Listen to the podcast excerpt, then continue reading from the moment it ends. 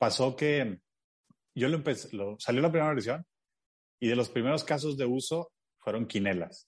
Yo juego fantasy y me gusta jugar quinelas de así diferente, entonces pues, era muy natural el que, ah, mira, sí, la quinela, la carne asada, el viaje, y de repente empezó un caso de uso que yo no tenía mapado, mapeado, que era en las escuelas. En las escuelas, para la mamá coordinadora, que este, un año escolar tienen de 10 a 12 eventos donde involucran a todo el salón. Y dije, wow, sí es cierto. jamás me hubiera ocurrido si no lo veo. Entonces es, si, si tú ya tienes el problema y tú empiezas por decir, quiero solucionar este problema, las diferentes formas de solucionarlo te pueden llevar a, a construir cosas muy diferentes. Bienvenidas a Las Chorchas, un espacio de conversaciones sinceras y reales, donde ponemos sobre la mesa temas con los que nos enfrentamos en diferentes etapas de la vida, sin filtros, sin miedo, sin edición. Hola, bienvenidos todos. El día de hoy tenemos a Nacho Álvarez, CEO de Moneypool. ¿Cómo estás, Nacho? ¿Cómo estás, Denis? Muy bien. Oigan, pues yo creo que no hay, como decía Fabio ahorita, no hay alguien que no sepa qué es Moneypool, ¿verdad? O sea, tantas veces que hemos tratado de juntar dinero entre amigas, esa plataforma que a mí me encanta. Y pues queremos saber, Nacho, que nos platiques aquí cómo empezaste con esta idea. Claro que sí. Primero que nada, muchas gracias por, por la invitación. Eh, es un gusto siempre estar en este tipo de pláticas amenas, cero formalidad, nada más platicándoles qué, qué es lo que pasó y por favor cualquier pregunta, interrúmpanme. Eh, la idea de Moneypool nació en como en el 2014 y nace por, por una situación personal, porque yo era capitán del equipo de fútbol en ese momento y como el capitán del equipo de fútbol te cargas de que se pague la cuota del torneo y hacía lo que todos los años había estado haciendo, les mandas un correo a todos, les mandas un WhatsApp, oigan, hay que pagar tanto para tal fecha para que nos separen el lugar pues por lo menos hay que pagar la mitad y ahí está, de los 10, dos te contestan diciéndote, te lo llevo a tu casa o pasa a mi casa si quieres, aquí lo tengo, este, pues no tengo tiempo de pasar, de repente llego con uno y me da 200 pesos en monedas de un peso, Ay, es que los encontré ahí en el cenicero. Y, sí, este, Entonces todo eso, apúntalo a ver quién te ha pagado, cuánto te pagó. Entre dos juntamos ahí suficiente para pagar la mitad, separar nuestro lugar y a partir de ese momento todo el mundo se olvida hasta el día del juego y llega el día del juego y resulta que falta una persona que faltaba de pagar. Entonces nos dicen, pues si no terminan de pagar no pueden jugar. Entonces los que estábamos ahí, todo el mundo dijo, les digo, déjame yo me lanzo al cajero, salió uno corriendo, regresó, juntó y ya pagó, entonces ahora tú le debes a él. Total, un desastre toda esa, esa cobradera. Y, y las cuentas, porque luego es de, ah, mira, yo pagué lo tuyo y pagué un pedazo de lo tuyo y tú pagaste un pedazo de no sé quién, entonces, ¿ahora quién le debe a quién? No, pues tú acá pasan los días, no ves a la gente, se te olvida y, y, nada más te vas como con un mal sabor de boca, pero al final el torneo se pasó y jugamos, nos divertimos, pero te quedas como que, como capitanes de, viene un nuevo torneo de ching, hace que esto va a empezar otra vez. Y bueno, pues órale. Y me di cuenta que eso pasaba en N cantidad de cosas. Pasaba en la posada, pasaba eh, en el viaje, pasaba cada vez que íbamos al antro y, eh, hay que pagar la cuenta y de repente ya este no, es que se fue y este otro no, pues cambió de antro, este ya está inconsciente, quién sabe, hombre. Entonces, pues ahí entre todos cubriendo y al día siguiente tratando de apuntar, oye, ¿te acuerdas que yo puse lo tuyo? No, sí, te lo pago la siguiente vez que salgamos. Y, este, y entonces igual, siempre el típico que anda haciendo cuentas es el que anda haciendo cuentas de todo. Y luego por eso ya nadie se lo quiere aventar, porque es, es batallar y dices, yo lo que quiero es juntarme, yo lo que quiero es el viaje, yo lo que quiero es, y, y si tengo que estar pasando por esto y luego poniendo de mi dinero, y pues ya, ya como que le quitas eh, entusiasmo. Y por eso muchas veces, ya cuando empezamos con Monipool o haciendo más investigación, muchas veces gente me decía que no, nosotros ya dejamos de hacer posada porque, porque era un rollo cobrarla, sí, y pues de eso, de, de, patrocinarla yo a que cada quien ponga lo suyo y, y pues tráiganse su cena y aquí nos vemos. O sea, entonces... Sí, muy complicado a veces cobrar y luego las cantidades que 217 pesos, o sea, no sé, está esos dos pesitos luego nadie los da o alguien se lo olvidó. La verdad que increíble solución a ese problema. Entonces, nace del tema de por el fútbol, o sea, de ahí nació. Ahí nace la idea y ahí empieza empiezo a ver como diferentes áreas que en mi vida, o sea, yo, yo lo pensé en todas las cosas donde a mí me afectaba. Como que yo, yo soy e, esa persona dentro del grupo de amigos que siempre salía bailando porque, pues bueno, ya lo que quiero es que se haga, lo que quiero es que, que salgamos, que pidamos aquí, ¿no? Y, y en, ese, en esos casos de uso, dije, voy a empezar, voy a hacer una aplicación donde tú puedas entrar a una página de internet, donde puedas pagar y puedas ver quién ha pagado y quién falta de pagar. Porque eso dentro de la experiencia, para mí, por ejemplo, como el capitán del equipo de fútbol, se me hacía básico. Decir, somos 10 y yo soy el único que sabe quién ha pagado y quién te falta de pagar. Y el otro de repente que ya pagó llega y me reclama de que, ¿por qué no vamos a jugar? Yo, pues porque no pagó el otro, pues ¿qué quieres que yo haga? Entonces, esa visibilidad, transparencia, te ayudaba a que el resto del equipo se diera cuenta y dijera, ah, mira, no es culpa de Nacho, es culpa de Pedro que no ha pagado. Pues sí, díganle a él, a mí qué. Entonces, e, esa, esa dinámica ha ayudado mucho a, como a distribuir la responsabilidad de cobranza. Pues al final todos van a participar, todos van a ir al juego, todos van a ir a la posada, todos van a ir al viaje. Entonces, pues ayúdenme en esto. Entonces, por, ahí va saliendo la idea. ¿Qué estudiaste? ¿En qué has trabajado? Y pues, ¿cómo se une este camino que luego emprendes este negocio? Sí, yo estudié, yo soy ingeniero químico y cuando empecé a trabajar, empecé con que no quiero trabajar de ingeniero químico. O sea, después de cuatro años y medio de carrera, dije, me encanta la carrera, no quiero trabajar de esto. Cosa común, ¿verdad? Que luego nadie ejerce lo que estudia. Sí. Y, y empecé a trabajar en consultoría, porque consultoría te daba la oportunidad como de ver diferentes industrias, diferentes áreas, y, y ahí dije, pues ahí voy a descubrir mi vocación. Y estando en consultoría, empiezo a ver proyectos de evaluación de proyectos, compras de empresas, desarrollo de negocios y dije, ah, mira, por aquí me late porque, porque te, como que te involucras un poco más en la empresa, en cuál es la estrategia, en cómo la adquieres. Y, y estando haciendo esto, eh, sí dije, a ver, me encanta, pero no tengo como una formación profesional de esto. Es, pues yo iba y hacía la mala, me decían, oye, hay que hacer un modelo financiero. Y yo, espérame, yo no sé cómo se hace un balance. Entonces ahí estoy agarrando un libro y viendo videos y buscando dónde, este, aprender. Y entonces digo, bueno, voy a hacer una maestría en administración que tiene que ver con esto y, y a enfocarme en, eh, en, fusiones de adquisiciones, en proyectos de, de, ese tipo. Entonces, después de la maestría, trabajé en Coca-Cola Company en fusiones de adquisiciones. Y estando en Coca-Cola dije, está increíble, no es para mí. Eso de la empresa enorme con eh, en México éramos 500 empleados, pero en el mundo son decenas de miles de empleados y, y entré con mucho la ilusión de mi, mi, proyecto de crecimiento profesional aquí se puede dar en Tailandia o se puede dar en Filipinas o se puede dar en Europa porque la empresa tiene en todos lados. Entonces como que sentí yo que estaba muy abierto, no tenía límites. Ya estando adentro, digo, pues es que el límite es más esa estructura corporativa tan grande, entonces mejor quiero meterme a cosas donde yo tenga más impacto en la responsabilidad, donde yo tenga más impacto en los resultados. Y entré a trabajar en un fondo de capital emprendedor aquí en Monterrey. Ese fondo tenía una de las primeras fintech en México, dos de las primeras fintech en México. Y a mí me tocaba llevar la relación con ellas. Una era de créditos personales en línea y la otra de bancarización de tienditas de la esquina. Y es ahí donde empiezo a ver estos temas de cómo la tecnología habilita las finanzas en un segmento de la población a la que normalmente no llegaban.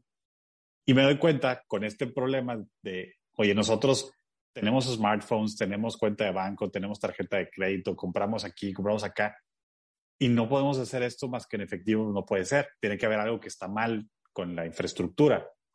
Y entonces es ahí que empiezo a ver, a ver, ¿por qué no lo hacemos? No, porque la banca electrónica se queda corta por esto, esto, esto. Y este, las otras opciones de transferencia se quedan cortas por esto. Y por eso nos vamos al efectivo. Entonces es como que nace la idea de, oye, si hago una página y que tenga estas características para que sea este tipo de transacciones. Y esto lo empecé estando todavía en el fondo. Me junté con un, eh, con un programador Uno de los, uno de los, primero con uno de los analistas dentro del fondo, le platiqué mi idea, le dije, mira, quiero hacer un negocio así, así. Eh, fuimos a, contratar programadores y contratar programadores es todo un show. Eh, todo un show. ¿Qué año era este, Nacho? Esto es 2014. Ok. 2014. Y es un rollo porque, para empezar por, por mi novatez, porque como nunca había platicado con un desarrollador o pedido un proyecto, como que tenía la idea que hoy tiene mucha gente que me busca para decirme que, oye, es que págale un programador que te lo haga y ya.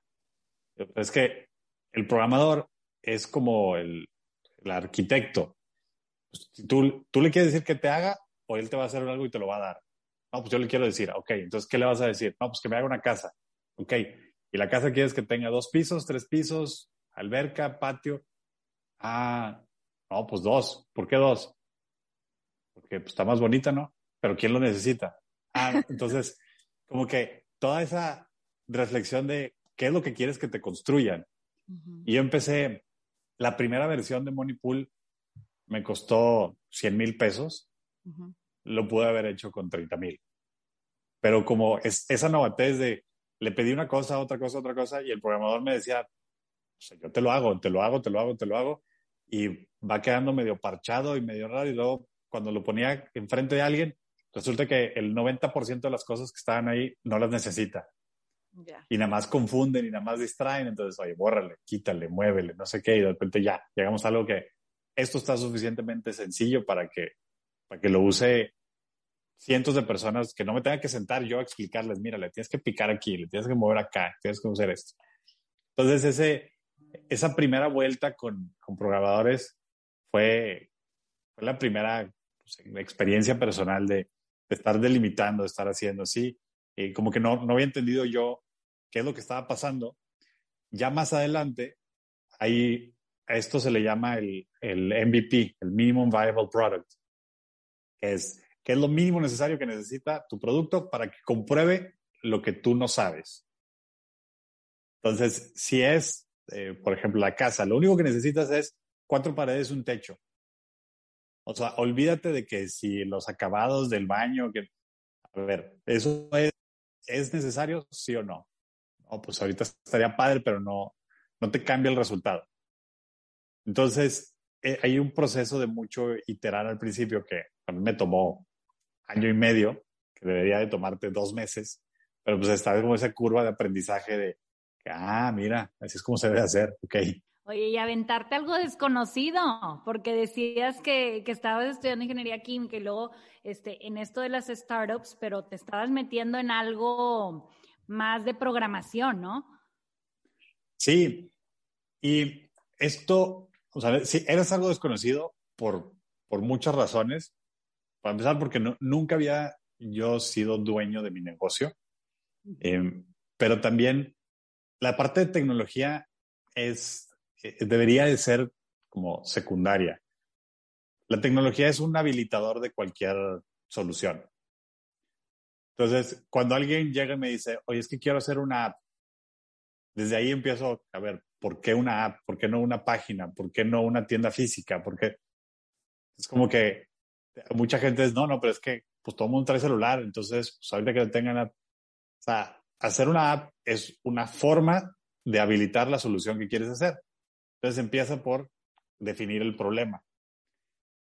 Entonces, a, a, mí, una de las cosas que funcionan muy bien es que cuando estás empezando a resolver un problema que tienes tú, es más fácil tener la primera versión de este, de este problema o de esta solución. Pasó que yo lo empecé, lo, salió la primera versión y de los primeros casos de uso fueron quinelas. Yo juego fantasy y me gusta jugar quinelas de así diferente, entonces pues, era muy natural el que, ah, mira, sí, la quinela, el, la carne asada, el viaje, y de repente empezó un caso de uso que yo no tenía mapeado, que era en las escuelas. En las escuelas, para la mamá coordinadora, que este, un año escolar tiene de 10 a 12 eventos donde involucran a todo el salón. Y dije, wow, sí es cierto. jamás se me hubiera ocurrido si no lo veo. entonces es, si, si tú ya tienes el problema y tú empiezas por decir, quiero solucionar este problema, las diferentes formas de solucionarlo te pueden llevar a, a construir cosas muy diferentes. Unas son apps, otras son páginas, otras son tiendas físicas, otro es eh, cualquier otra cosa. Pero la, la tecnología no debe de ser la guía de qué es lo que haces, sino vas a hacer algo y ves cómo la tecnología te ayuda a hacerlo más fácil. Sí, como más, como la herramienta, Nacho. Exacto. Oye, y me da mucha, o sea, como que estás platicando y veo cómo, pues estaba el problema y creo que, digo, ya lo hemos platicado aquí mucho y lo platicamos con Marisa, tu hermana, que es la de Pixie Album, por si alguien no sabe que nos está escuchando, que un exitazo, este, la chorcha con ella. Pero como a veces, Nacho, yo sí, estoy segura que Diana y Fabi también, tenemos pláticas con amigas de cosas tan cotidianas, simples, que quisiéramos una solución diferente y que te quedas en la idea, o no sé bien cómo, o no sé bien por qué, o, o, sea, como que si desmenuzas un poco, igual y creo que, como dices, llegas a la solución que tú no te hubieras imaginado que yo, Eli, conocí Money Pool por eso, por la escuela o sea, porque se me hizo una manera bien padre de que la coordinadora te piden tanto dinero para la entrada o para el cumpleaños de la amiga, nos vamos a dividir el regalito entre todas 100 pesos, órale, o cositas así que es bien padre que tú no te lo imaginaste. Y yo estoy segura que mucha gente fuera tiene muchas ideas y como dices, a veces quiero que sea una app o empiezas pensando en el final que a veces no es el final. O sea, hay que empezar como que por la idea, por lo que va y que fluya y ve cómo fluyó lo tuyo, Monipool. O sea, no sé ni cuántos usuarios tienes ahorita, ¿cuántos tienes? 450 mil. Wow, o sea, es un mundo y creo que creciendo. No sé ni si exista esto en otros países, ¿sabes o no? Sí, sí hay, hay soluciones parecidas, como con el mismo concepto de, de recibir pagos en grupo eh, en Estados Unidos, en Europa, en Sudamérica, en Asia. Este, sí es de cada país tiene como la experiencia diferenciada según la cultura, porque hay gente que prefiere interactuar de una forma u otra. Pero en todos lados como que el, el problema sí, sí persiste. Y lo que platicaste ahorita es completamente cierto. Cuando empiezan estas conversaciones de ideas, la gente normalmente se va al final. Es como decir, es que eh, quiero hacer un HIV. Es que debería haber un HIV que tenga esto, esto, esto, esto, esto, esto, esto. A ver, vámonos por el paso uno. ¿Qué es lo que le falta? No, pues le falta una sección de frutas orgánicas. Ah, ok, un puesto de frutas orgánicas. Se acabó. Si quieres hacer esa solución para empezar, es abrumador. Como dices, es son demasiadas cosas que no las voy a poder hacer en los siguientes 15 días, entonces prefiero no hacer nada. Entonces, si te vas a más a, entender como la, la raíz de, del problema, de por qué esto no te gusta, por qué te preferirías que fuera de otra forma, puedes empezar diciendo, voy a solucionar nada más eso. Eso puede ser que sea un negocio enorme o puede ser que sea un negocio de nicho, pero ya está haciendo algo muy valioso para un grupo de personas. Oye, y lo que a mí me llama la atención es cómo ha crecido a través del tiempo. Por ejemplo, este, me tocó estar en los principios de Moneypool, ¿verdad? Y ahorita. Y lo que más me impacta, y no sé si nos puedas platicar de esto, es esto, el servicio al cliente que tú ofreces. O sea, el hecho que yo pueda preguntarle a Nacho, que me resuelva Ana. O sea, que me resuelva alguien como que cercano, eso me encantó, Nacho. Me, encantó que una risa porque en los chats así de que, oiga, no, pues es que es la tarjeta, este me regresó esto. Escríbele Nacho. Escríbele Nacho. Entonces, el verlo así tan cercano, como que hasta te, te hace tener más confianza en la aplicación. No sé si esto lo, lo pensaste tú, ¿verdad? Sí, fue algo que, que, dentro de la empresa decidimos desde muy pronto que, que no no sé, Moneypool no es una institución financiera, bancaria, formal, rígida. Le dijimos, es, es una herramienta que es parte de tu plan, que es parte de, de tu juntadita casual, de tu regalo, de tu viaje, de tu reunión. Entonces, como que firmar los, los correos con atentamente staff o este, la administración sonaba muy rígido, que no. O sea, yo quisiera que fuera alguien que, que tuviera nombre. Entonces empezamos así, firmando los correos con Ana de Moneypool y Nacho de Moneypool. Y entonces vimos una respuesta, como tú dices, como positiva y agradable, de te sientes, oye, Ana, échame la mano en esto, o Nacho, en esto, que, que hablas tú a cualquier banco y es, oiga, ejecutivo, dígame esto. Entonces dijimos, no, nos queremos alejar de eso. No, nosotros no somos un sustituto del banco, pero tampoco queremos que nos encasillen en que, ah, son como de los bancos, son como que no, esto es una herramienta de tu vida casual, de tu vida informal, donde se siente más cercana. Y definitivamente se siente muchísimo más cercano. Y la respuesta que obtienes es, es como se dice, es rápida, ¿verdad? O sea, es en menos de 24 horas. Oye, y si tú hubieras empezado, no sé, ahorita ya cuentas lo padre y todo, pero ¿qué dificultades tuviste en ese entonces? ¿O qué hubieras hecho diferente? ¿Qué hubieras hecho diferente al momento de emprender? he tenido 18.354 dificultades y sigo teniendo lo, más importante es siempre aprender y siendo que si pasan tres meses y no puedo volver hacia atrás y decir de que qué menso estaba hace tres meses, algo estoy haciendo mal. Porque esa curva de aprendizaje tiene que ser muy, muy rápida, muy evidente y muy proactiva. O sea, estoy constantemente buscando qué está pasando, qué está funcionando y qué no está funcionando y cómo lo podría solucionar. Y, y el éxito no, no significa que sea la única forma de, aprender. Eh, el fracaso es una forma mucho más eh, fuerte de aprender. Si algo no sale bien, ahí es donde, donde está más, eh, más marcado. lo primero que, que, haría diferente, como les platicaba, es lo que me tocó, lo que me tomó más de 100 mil pesos y 18 meses en, en definir. Es un proceso que con disciplina se puede definir en uno o dos meses y es mucho más intencional el decir, a ver, vamos a quitarle polvo y paja a esto y qué es realmente lo importante en este punto. En aquel momento, como empezó siendo para, para el equipo de fútbol, entonces empezaba a pensar en, oye, ¿y si le podíamos conectar las fechas de los juegos y que los calendarios y que hay aquí la automatización? Se pasó la fecha de, de, de cuando empezaba el torneo y empezaban las quinelas, entonces no, pero mejor entonces las quinelas que te manden los avisos de la NFL y lo que está pasando. Y, como que me empezaba a dar a ver, eso a, la gente no le hace tomar la decisión. Lo que le hace tomar la decisión es ayúdame a cobrar. Yo tengo esa plática en otro lado, yo checo mis estadísticas en otro lado. Lo que no tengo resuelto es cómo cobrar.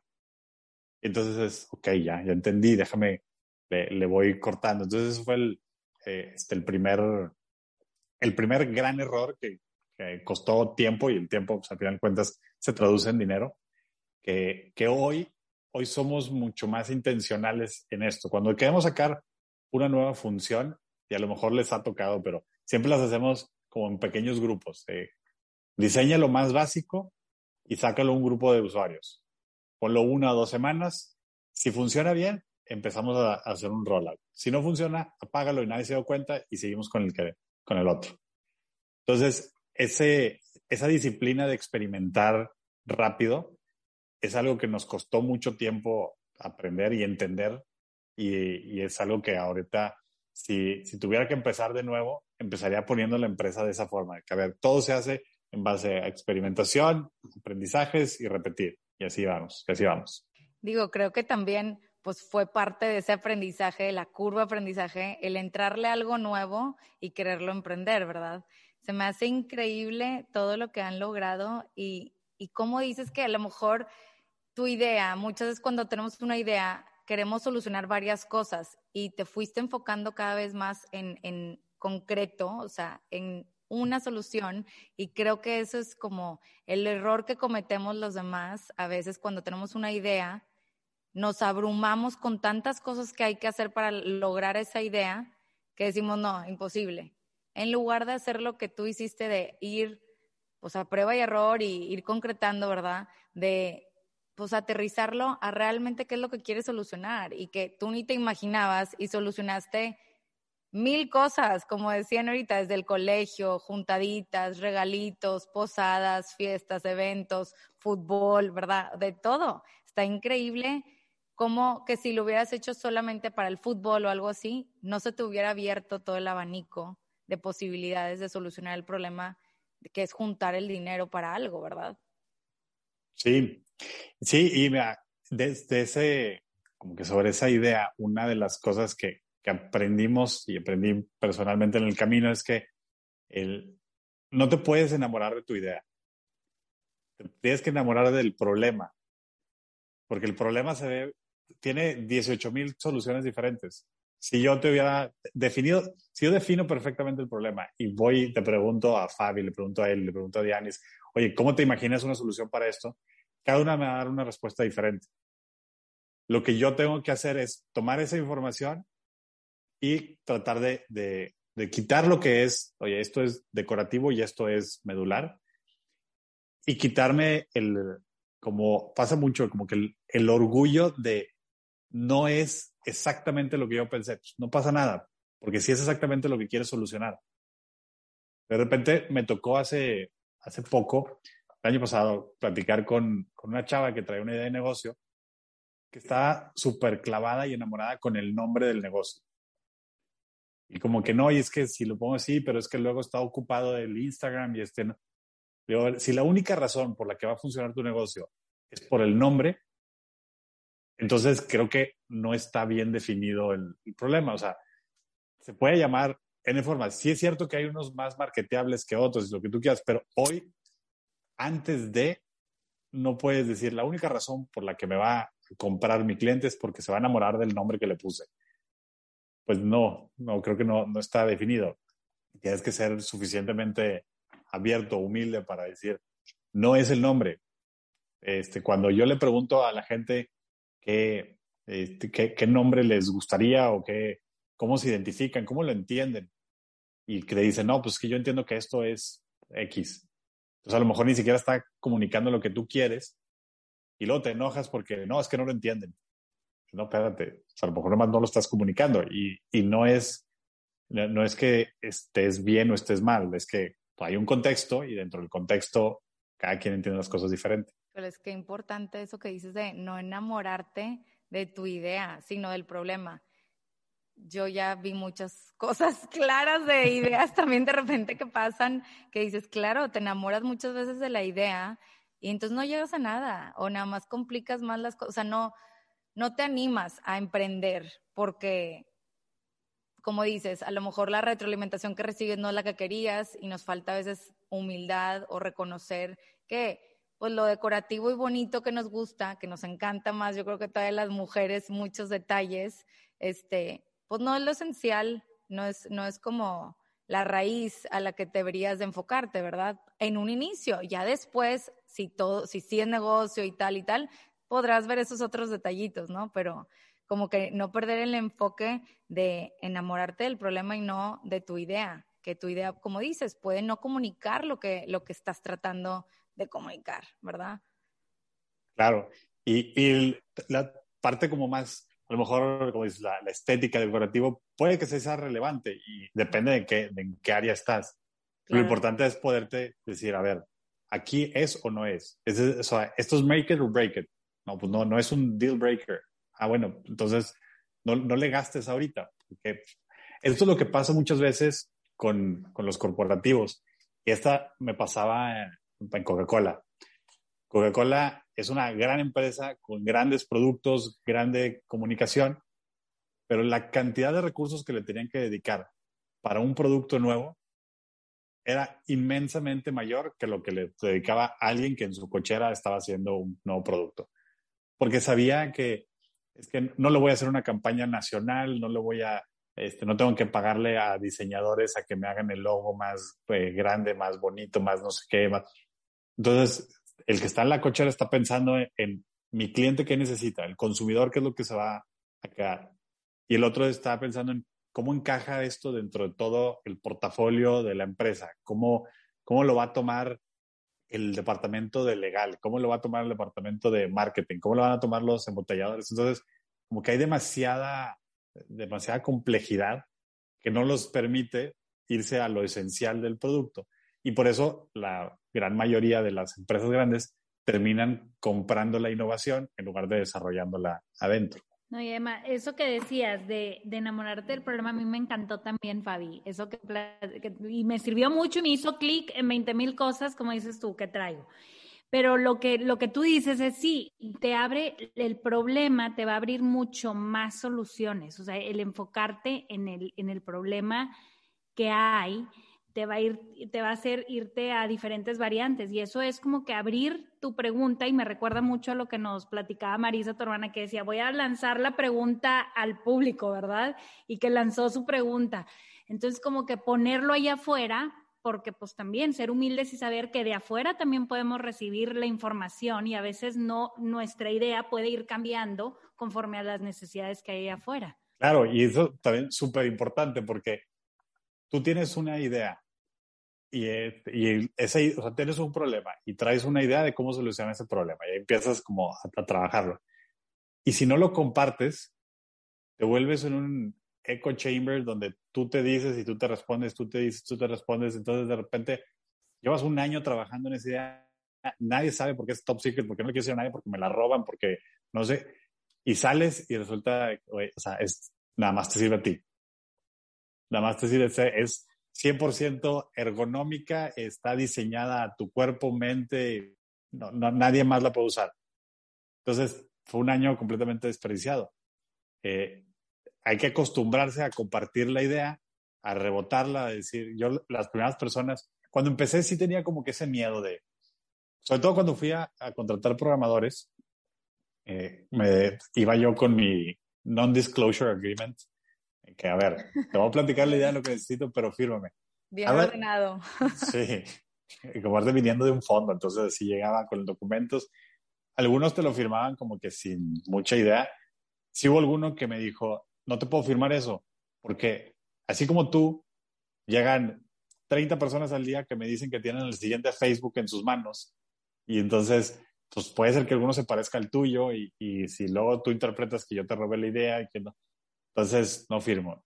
Y me costó un poquito y dije, bueno, va, sabes que sí es cierto, tienes razón, ya no voy a firmar ninguno de estos.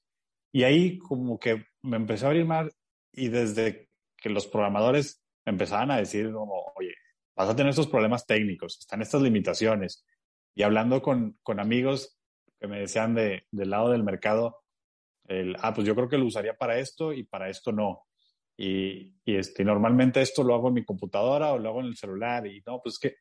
Entonces empezaba a meter muchas cosas de, ah, pues sí, no, no, necesito esto, necesitaría más enfocarme en esto, pero es gracias a que, a que todo el mundo supo. Y claro, que sí, si la idea es evidentemente buena y desde el día uno alguien te la quiere robar, probablemente ese mercado ya estaba saturado y ya lo estaban haciendo. O sea, eh, para estas fechas del año pasado alguien dijo, voy a revender cubrebocas. A ver, ya hay 200 mil haciendo eso mismo. Cuando la idea no es evidentemente buena, ahí es cuando hay mucho más potencial. Porque empiezas de, mira, no está obvio que esto es bueno, pero el problema sí, ok. Entonces, a partir de ahí, e, empiezas a trabajarlo y, y te empiezas a, a topar con, con esta, pues, más información del mercado, de decir, ah, mira, eh, si, hago esto, resuelvo esto, y si hago esto, resuelvo esto, esto, esto. Entonces para cuando tú hayas avanzado, la gran mayoría de la gente le va a dar flojera seguirte el paso.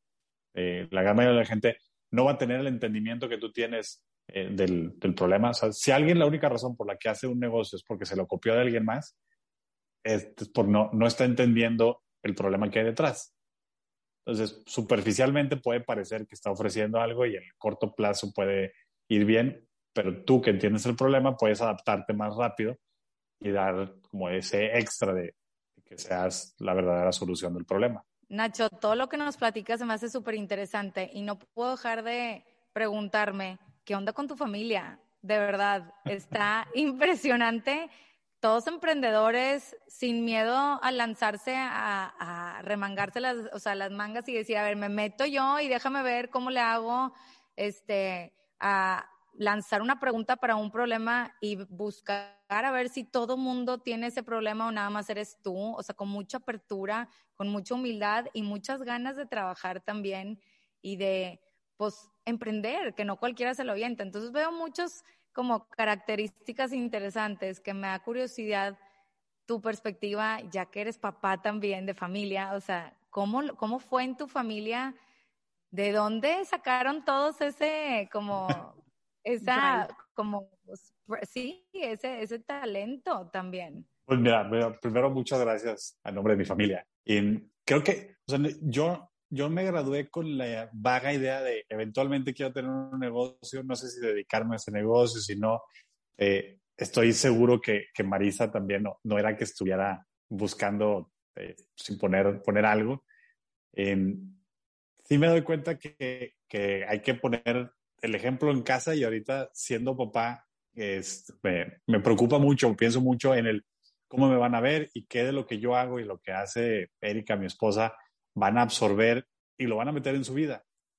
En mi casa, en casa mi papá fue una persona brillante, es físico matemático, con doctorado en matemáticas, eh, maestría en matemáticas, física, o sea, era un genio para las matemáticas.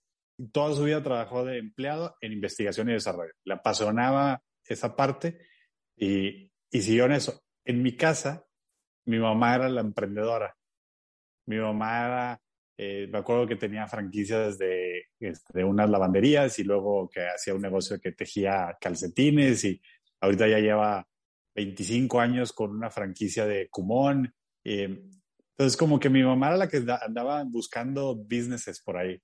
Y ahora que estoy en Monipool, a través de ver esta dinámica que hay en las escuelas con las mamás, me doy cuenta que en México, por lo menos, el gran motor emprendedor del país son las mujeres. Las mujeres son las que son mucho más. aplaudir tantito, o sea, porque sí es verdad, totalmente. Pero totalmente. Ya sí. Totalmente. Y está, está muy, como que hay, hay varios factores a que eso los podemos atribuir. Tengo mis hipótesis, pero, pero de entrada sí veo que ese es el, el hecho. El hecho es que las mujeres más fácil o más rápido están viendo oportunidades y eh, dentro de las mismas mamás de las escuelas vemos que de repente sale que, oye, la que pone el curso de verano, que en Navidad están haciendo eh, galletas, que vende accesorios, que vende cursos, que está haciendo, como que andan buscando por, por varias partes y en algunas les pega y, se, se, sigue desarrollando, otras no, no es que estén buscando hacer un, conglomerado internacional, así, sino pues, quieren tener siempre como nuevas ideas y dándole, dándole rotación. Y eso siento yo que fue lo que pasaba en mi casa y que se nos quedó como pues, en, el subconsciente. Claro, no estábamos, sí, no, no estábamos como que, híjole, ¿qué hago? ¿Qué hago? Ya me quiero salir a trabajar, ya me quiero salir a trabajar. Pero cuando lo empezamos a hacer y volteamos a ver a la casa, dijimos, pues mira, mi mamá lo hizo. Entonces, este, se puede y, se puede hacerlo y tener una familia. Y creo que Marisa más bien más del lado de, la mujer, pero, pero para mí fue eso. tenía el ejemplo en mi casa de que mi mamá es emprendedora y pues, no, no quería a lo mejor ella hacer un Cemex o un Vitro o un Amazon. Lo que ella quería era siempre mantenerse activa profesional y económicamente y tener tiempo para su familia y mezclar todo esto. Entonces, ustedes como mujeres, como madres de familia, probablemente tienen esa responsabilidad o, tienen esa, esa figura dentro de la casa que, que pues, es más fácil que, que, ustedes tengan más ideas para emprender y que los hijos lo vean como que, ay, pues sí, mi mamá siempre trae ideas nuevas. Padrísimo, me encanta. Y yo creo que esas ideas vienen de todos los problemas que nos enfrentamos, eh, eh, ¿verdad? O sea, que, ay, es que no puedo hacer los arreglitos. Bueno, siempre sale alguien que hace los arreglos florales. Ay, no puedo hacer esto. Entonces, viene muy bien tu, tu aseveración de que a resolver problemas, a resolver problemas. Exactamente, exactamente. Ay, Nacho, pues me encanta, me, nos encanta platicar aquí contigo. Yo creo que nos pudiéramos quedar aquí mucho tiempo. Ya se nos va acabando. Pero siempre terminamos preguntándonos con qué nos quedamos, ¿verdad? ¿Con qué te quedas? Entonces, cada uno de nosotros va a decir con qué te quedas y ahorita vamos contigo. Fabi, ¿con qué te quedas? Pues muchas cosas. Para empezar, increíble historia, Nacho. Gracias por compartirlo. De verdad, yo creo que la principal fue la del tema de no te enamores de tu idea. No te enamores de tu idea. Creo que cuando ponemos el enfoque en algún problema, y de lo que sea, no necesariamente para un negocio, sino de cualquier tipo, se abre un abanico más grande para poder solucionar y es donde podemos encontrar la mejor opción que nos funcione o que funcione como para un negocio, ¿verdad? yo me quedo con eso, no te enamores de tu idea, sino del problema. Y así es como se te van a abrir más, más soluciones, más opciones, ¿no? Tú, Dianis, ¿con qué te quedas? Pues yo me encantó, más o menos parecido, pero cuando dijiste, quítate el orgullo, o sea, quítate el orgullo, tal vez no sea, tal vez no era tu idea, pero sí solucionaste el problema. Entonces muchas veces me encasillo, ¿verdad? Con querer que se logre mi idea, no resolviendo el problema existente. Y este, y pues eso, con eso me quedo, quitarme el orgullo para saber que a veces no era mi idea, pero sí estaba resolviendo el problema. Tú, Eli, ¿con qué te quedas? Pues yo muchas cosas, la verdad es que estaba oyendo todo lo que decías, Nacho, y creo que, este, pues muchas cosas. Lo que más me gustó fue lo de que las mujeres tenemos muchas ideas. Claro que sí, hay que repetirlo eso, por favor, porque sí, a veces aquí somos tantas mujeres que escuchan esto y tienen tanto miedo a lanzar algo que tenemos tantas dudas, tanta este, falta de confianza en ti mismo que a veces no te quieres lanzar. Pero algo que me, de todo lo que dijeron y para complementar un poco, algo que dijiste, Nacho, que creo que no siempre lo vemos así, que me gustó, fue el, el hecho de que nuestros errores, si no me estoy equivocando, algo no estoy haciendo bien. O sea, me necesito avanzar. Que dijiste, tengo, que, tienes que ser muy diferente a lo que eras el año pasado. Tienes que evolucionar, tienes que crecer, tienes que avanzar. Y sí, y los errores, verlos de esa manera, ver que un error, pues ok, me estoy acercando más a lo que sí. Y esto sé que esto no funciona. Y no tenerle miedo a eso, a lanzarte, a darle. Y la verdad que, nada más también para completar lo que decía Fabi de tu familia, que claramente yo creo que, y platicábamos nosotras tres, que habrán hecho los papás de Nacho y de Marisa, porque los dos, la verdad es que bien emprendedores, se ven unas personas lindísimas, este, muy aterrizadas. Marisa también, como decía, y te veo a ti también, Nacho, que yo quién soy, no soy nadie. Claro que eres, así, tal cual. Este, entonces, yo creo que el ejemplo, como decías, y el ejemplo de tu mamá, y muchas mamás que nos escuchan así, aquí, en las chorchas, pues es eso, el ejemplo es lo que más arrastra. Entonces, a, a recordar de hacer un buen ejemplo. Con eso les enseñamos mucho más. Entonces, Nacho, muchas gracias. Muchas gracias a ustedes por la invitación. Y pues sí, todo lo que dicen es, eh, creo que es, es, fundamental para, para estar creciendo personal y profesionalmente. Oye, ¿y a ti con qué te gustaría que se quedaran todos los que nos escuchan? Eh, pues mira, creo que va a ser poco redundante, pero sobre todo es el, el, el miedo a equivocarse es un problema real como que estamos muy eh, estigmatizados con que equivocarse es malo y, y no, equivocarse es aprender. Entonces, eh, me gustaría más quedarme con eso. Creo que hay, hay una parte, como mezclando lo, lo, que decían, de que las mujeres tienen muchas ideas y muchas veces se quedan en idea. Yo creo que la gran mayoría de las veces sí se ejecutan, pero, pero medio corto, porque llegan hasta el punto donde ya, ya no me quiero, o sea, más allá de esto está fuera de mi zona de confort, es donde me puedo empezar a equivocar. Y es al contrario, ahí es donde, hasta donde debes de, llegar. Y sí, sí, hay muchas mujeres que lo, lo empiezan a hacer y por alguna razón se topan. Yo digo, no, no pasa nada, equivocarse no nada más es humano, es necesario, es la única forma de, de sentir eh, avance y lo vas a volver a hacer y la siguiente vez ya no te vas a equivocar en eso, te vas a equivocar en otra cosa. Pero tienes que hacer las paces primero que nada con que me voy a equivocar. O sea, lo único que estoy seguro que va a pasar es que me voy a equivocar. Mil gracias, Nacho. Gracias por acompañarnos. Gracias a ustedes. Mucho gusto Gracias, platicar Nacho. aquí. Si te gustan las chorchas, comparte con tus amigos, con tu familia. Síguenos en nuestras redes sociales, en Instagram como arroba empieza guion bajo contigo. Y recuerda, todo puedes cambiar si empiezas contigo.